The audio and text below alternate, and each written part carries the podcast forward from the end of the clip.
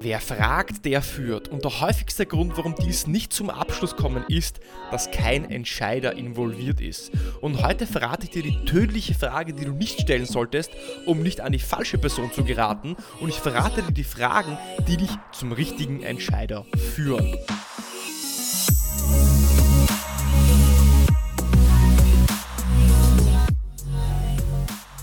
Herzlich willkommen bei Episode 64 von Deal, dein Podcast für B2B-Sales von Praktikern für Praktiker. Schön, dass du letzte Woche beim Interview mit Rich Hua dabei warst zum Thema Emotional Intelligence for Customer Obsessed Success.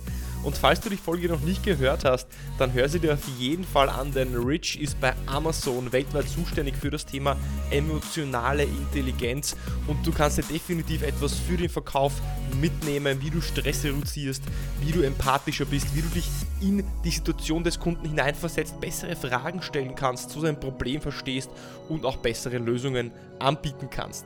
Schön, dass du auch jetzt aber heute wieder dabei bist bei einer Single-Episode und schön, dass du nächste Woche wieder dabei sein wirst. Und heute würde ich gerne mit einer Frage beginnen. Wie oft hast du es schon erlebt, dass deine Deals und Opportunities in eine Sackgasse geraten sind, aus der du nicht mehr herausgekommen bist? Wie oft ist es schon passiert, dass der Verkaufsprozess zum Stillstand kam und du den Stein nicht mehr ins Rollen gebracht hast? Oder wie oft ist es passiert, dass eigentlich gar keine Entscheidung getroffen worden ist. Und woran könnte all das liegen? Ein sehr wahrscheinlicher Grund ist, dass wenn du bei deinem Verkaufsprozess nicht mehr weiterkommst, dass du nicht mit dem Entscheider sprichst oder der Entscheider nicht involviert ist.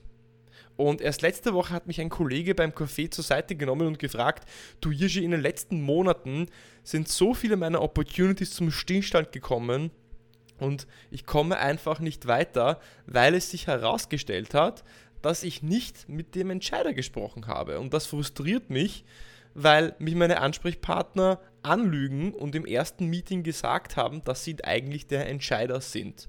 Und ich verstehe nicht, warum die Menschen nicht ehrlich mit mir sind. Ich möchte verstehen, wie ich herausfinden kann, wer die Wahrheit sagt und wer nicht. So, Du siehst also, du bist also nicht alleine, wenn du frustriert bist, dass dir deine Ansprechpartner sagen, sie sind die Entscheider, obwohl sie sie gar nicht sind. Denn jeder Verkäufer hat stockende Deals in seiner Pipe, weil er eben mit der falschen Person spricht oder die richtige Person nicht im Entscheidungsprozess eingebunden hat. Und meistens passiert das, weil ein Stakeholder sagt, dass er eben der Entscheider ist, obwohl er eben nicht der Entscheider ist. Und natürlich glauben wir ihm das und stecken unsere gesamte Energie dann in diese Opportunity und in diese Person. Und dann werden wir ja sehr unliebsam aus unserem Schlaf oder Illusion herausgeholt, wenn dann der Entscheider aus dem Nix sagt, danke für all die Informationen, ich muss das jetzt mit der zuständigen Person, Chef, Komitee, Ehefrau, Mann, Freund besprechen bevor wir hier weitermachen können. Das heißt, zuerst sagt er dir, ja, ich bin der Entscheider, ich kann die Entscheidung treffen und zum Schluss stellt sich heraus, er ist es gar nicht. Du hast aber die ganze Zeit gedacht, dass du mit der richtigen Person die Verhandlungen führst, bist dadurch also natürlich desillusioniert, bist dadurch enttäuscht, verwundert und fängst an, dich selbst zu hinterfragen. Und das Schlimmste daran ist, dass natürlich dein Deal und deine Opportunity zum Stocken gerät, weil wenn der Entscheider nicht von Anfang an eingebunden ist oder wenn er später nicht reinkommt in den Entscheidungsprozess oder du nicht direkt mit ihm sprichst, dann ist es sehr schwer, den Verkaufsprozess zu beeinflussen und ihn auch zu beschleunigen und überhaupt das Momentum aufrechtzuerhalten. Und meistens enden solche Deals im Nirvana. Es passiert also gar nichts. Und wenn du in dieser Situation schon warst und du warst bestimmt schon mal in dieser Situation, dann glaube ich dir, dass das dann oft zum Heulen ist. Und natürlich versuchst du dann äh, direkt ein Meeting mit dem Chef auszumachen. Also sobald sich herausstellt, du sprichst eben nicht mit dem Chef, dann versuchst du ein Meeting mit dem Chef auszumachen, aber in der Regel ist es dann so, dass dein Ansprechpartner eben keinen Zugang gewähren will. Der sagt dann sowas wie, nein, nein, lassen Sie das schon äh, bei mir, ich werde das schon mit ihm klären. Ich frage ihn mal, ob er mit Ihnen sprechen möchte, aber ich werde das schon alles in Ordnung bringen. Und wenn du deinen Ansprechpartner, der jetzt aber nicht der Entscheider ist, umgehst und direkt an den Entscheider rangehen würdest, dann würde das natürlich das Vertrauen zerstören, das du hast mit deinem Ansprechpartner und den gesamten Deal aufs Spiel setzen. Aber wie kommt es überhaupt dazu, dass wir in so eine Situation geraten? Nun, zum einen müssen wir realistisch bleiben, weil es ist nicht immer möglich, mit dem direkten Entscheider zu sprechen. Wichtig ist, dass wir das von Anfang an wissen, sodass wir unsere Strategie darauf anpassen können. Nur wir müssen uns dessen bewusst sein, dass sehr oft wir einfach nicht mit dem Entscheider reden werden und mit einem Influencer sprechen müssen, der dann den Entscheider beeinflusst. Zum anderen passiert es aber auch oft, dass wir mit Personen sprechen, die sich gerne für etwas ausgeben, das sie eigentlich nicht sind. Oder manchmal auch Ansprechpartner dabei sind, die einfach wissen, wie das Spiel gespielt wird. Es könnte genauso ein Window-Shopper sein, welcher nie vorhatte, mit dir Business zu machen, sondern dich lediglich für eine kostenlose Beratung missbrauchen möchte. Oder der Ansprechpartner wollte einfach nur ein Vergleichsangebot einholen, um deinen Wettbewerber im Preis zu drücken.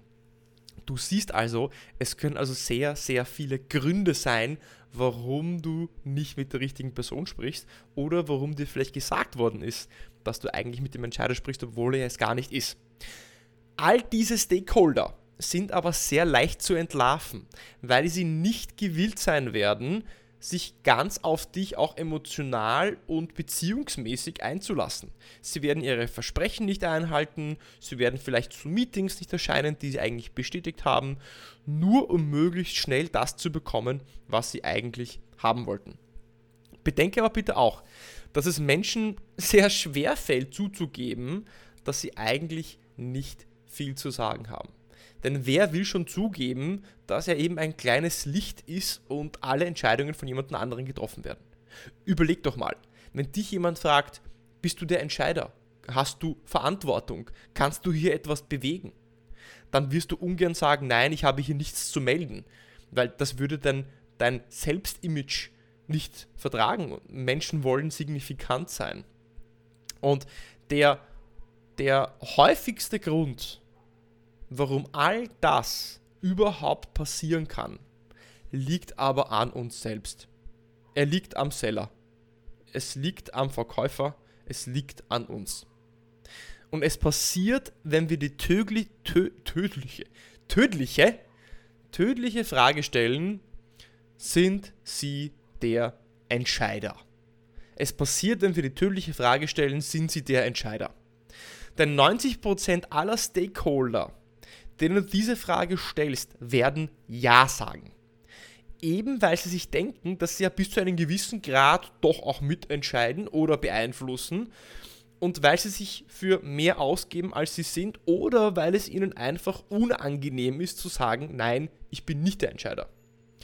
Warum sollte ich dich denn, dich denn den Ansprechpartner so plump anlügen? Überleg doch mal, ja. Die meisten sagen ja nicht, dass sie der Entscheider sind, weil sie dich nicht, äh, weil sie dich hintergehen wollen. Ähm, das sind jetzt keine bösen Menschen, äh, die dich hintergehen möchten, äh, die, die meisten zumindest. Wenn du die Frage stellst, sind sie der Entscheider, dann bringst du sie aber in Verlegenheit. Wenn sie jetzt nämlich Nein sagen, dann geben sie offen zu, dass sie nicht wichtig sind. Und das steht eben in Konflikt mit dem Selbstimage, dass sie wichtig sind. Und deswegen sagen sie eben ja. Und sie sagen ja, weil sie signifikant und wichtig sein wollen.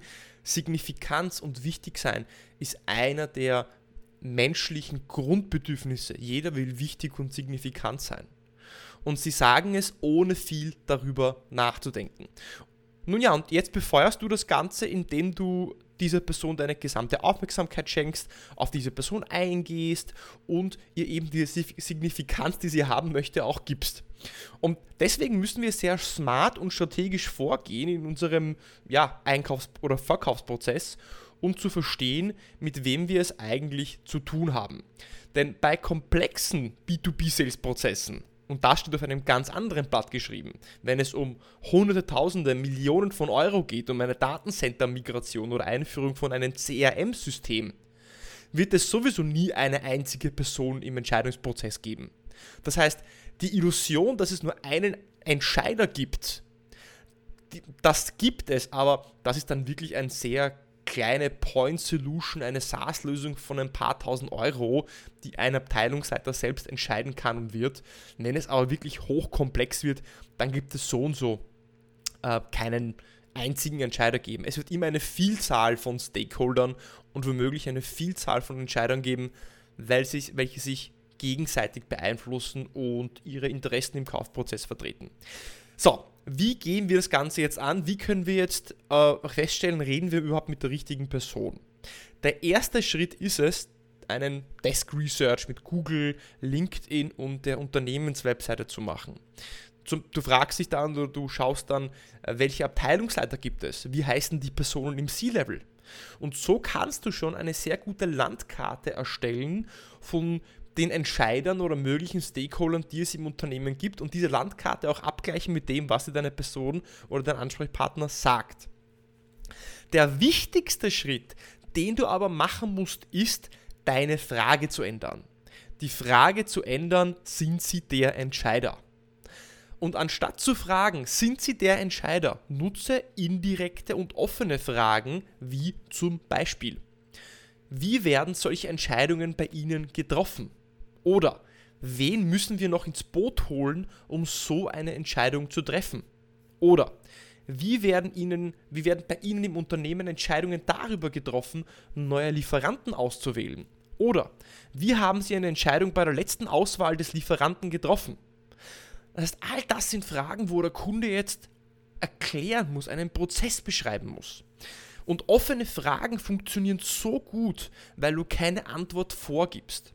Und dein Ansprechpartner wird dazu jetzt verleitet sein, eine Geschichte zu erzählen, einen Prozess zu beschreiben, anstatt nur Ja oder Nein zu sagen. Aber am aller, allerwichtigsten ist es, dass sie mit dieser Frage nicht in Verlegenheit gebracht werden. Mit dieser Frage sind sie der Entscheider. Das bringt sie in Verlegenheit. Und das erhöht die Wahrscheinlichkeit, dass du eine wahrheitsgetreue Antwort bekommst, wenn du eben offene Fragen stellst, bevor du dich zu tief im Verkaufsprozess verirrst und dann am Schluss enttäuscht bist.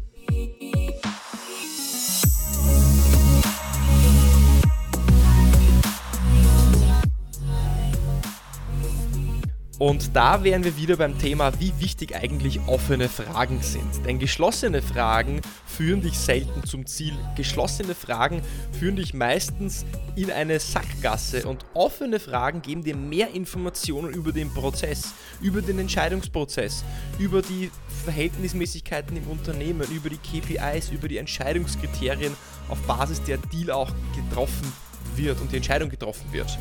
Und wenn dir diese Episode gefallen hat, wie auch immer, und wenn du es noch nicht tust, dann abonniere mich auf Spotify, abonniere mich auf Apple Podcasts, erzähl es doch deinen Freunden, die auch im Verkauf und im Sales sind, sodass ich noch mehr Menschen erreichen kann. Und wenn du jemanden hast, den ich interviewen sollte, von dem du dir denkst, dass er ein spannender Interviewpartner wäre, dann schreib mir doch eine E-Mail oder auf LinkedIn und ähm, ich werde diese Person gerne anschreiben. Ich hoffe, du hast eine super Woche. Ich wünsche dir eine erfolgreiche Woche und bis zur nächsten Woche beim Deal Podcast.